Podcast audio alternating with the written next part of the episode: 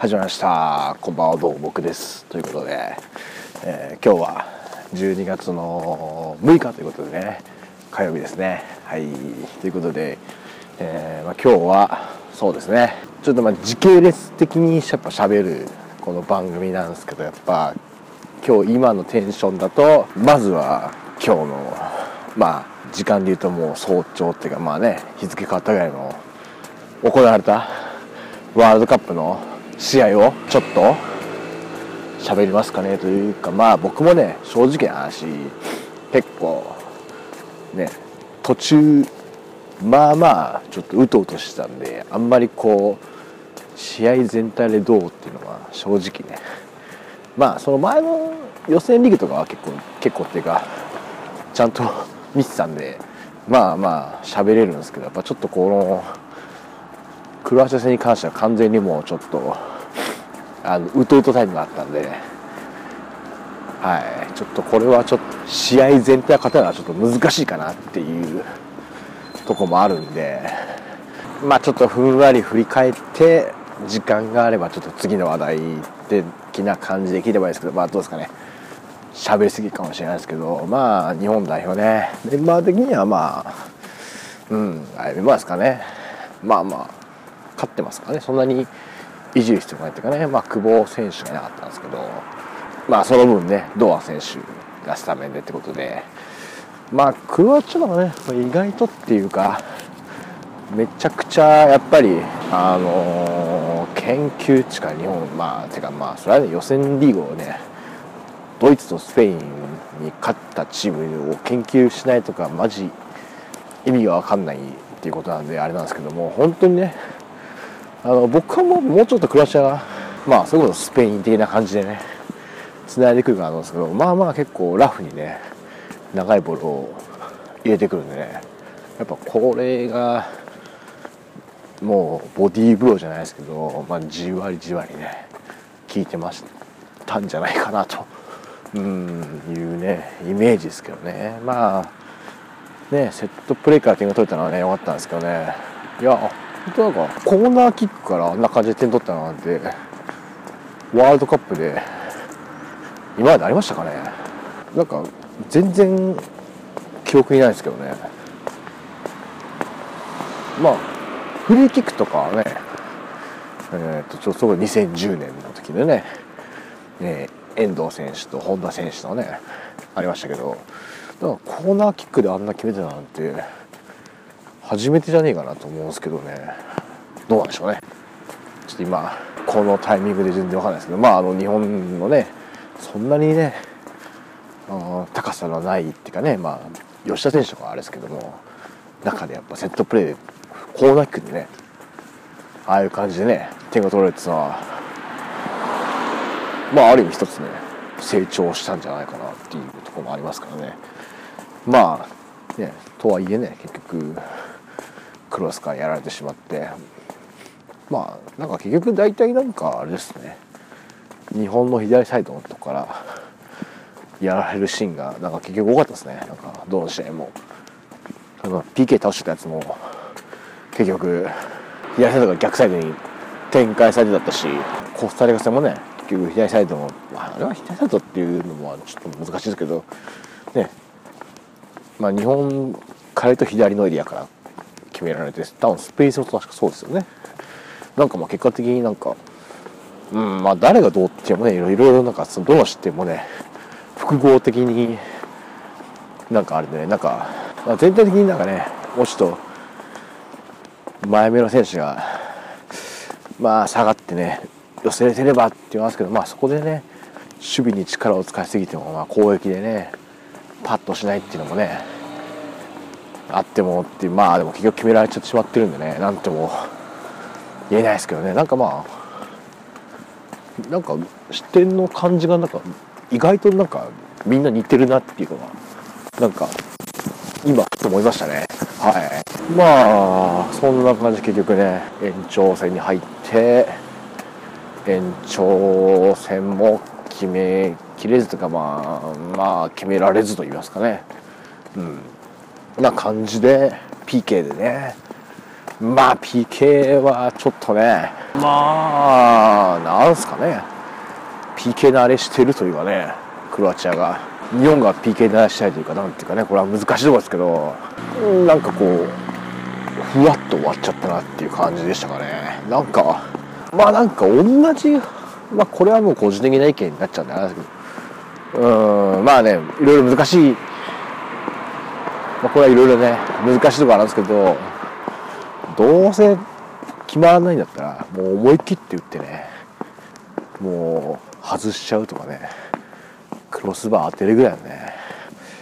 思い切ったシュートの方が良かったかなっていうのはうんあったかなっていうまあそういうシュートをねまあなんか置きに行ったようなシュートを打たせたあの多分クロアチアの方ね。うん。キーパーの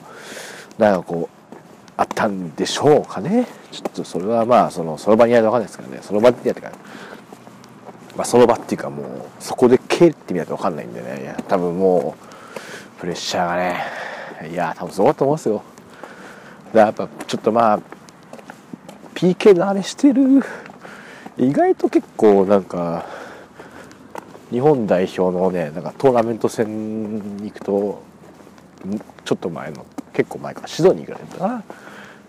だったかですかね。オリンピックの時も PK で負けますしね、まあ、それこそ南アフリカも PK で負けますし。意外と PK 慣れしてるかなとはまあそアジアカップのね PK であのサイドを書いたとかね。まあその時あったんですけどいろいろ PK 慣れしてるかと思うんですけど、まあ、まあ世代も変わってるんでねっていうのはあるんですけどね。なんかなんか PK 慣れしてねえなっていう。感じ。まあ PK に、ね、慣れるのもまあどうなのかなと思わなくもないですけどまあねせっかくなんでねここはもう何でも勝つんだったらもう PK もねもう PK に持ち込めばなんとかなるみたいなね。それこそ高校サッカーなんかね PK まあ専門じゃない専用とまでは言ったらちょっとまああれですけどね結構 PK 戦になった時にねキーパーを変えたりしますからね。まあさすがにそこまでね特色特色のある選手をね入れるのは難しいと思うんですけどなんかこう PK にまで行くっていう想定がなんかあったのかなというのは気になりますけどね。はい。まあねそんな感じで結局 PK 負けちゃったんで、ね、ベスト16ということでねまあこの評価はどうなんですかね。まあ個人的には全然あの、まあ、正直普通に予選で敗退すると思ったんでまさか予選でね勝ち上がるなんて思ってもいなかったんでいやこれ大成功っていうかいや良かったなというのは申し上げますね。ただまあねまあ監督もそうですしみんなベスト8って言ってたんでねそこの意味ではまあ境界したのは、まあ、監督とかね選手はねやっぱりベスト16以上ベスト8でもそれこそ優勝とかねいうとこもあったんでそこからするとねそれ達成できなかったんでね。非常にまあ厳しい結果だったかなって。まあもちろんねこの辺はもうちょっと10人十色すぎるんで僕はもうはっきり言って、まあ、勝ち点ね6をあのグループで取れたんだったらもうバンバンなんですけどまあでも結局ベスト16ってことで今あるとね一番いい成績が残せなかったんでね、はい、そういう意味ではまあ不満はありますけど、まあ、それはまあ結局ねそういう選手がね言った割にはっていうねとこもあるんでね、まあ、これ難しいですね。はい。ちょっとなんかこうどっちを優先するかっていうのは僕の感情も難しいところだよね。ただまあ結局ねうんなんかこう自分たちで主導権を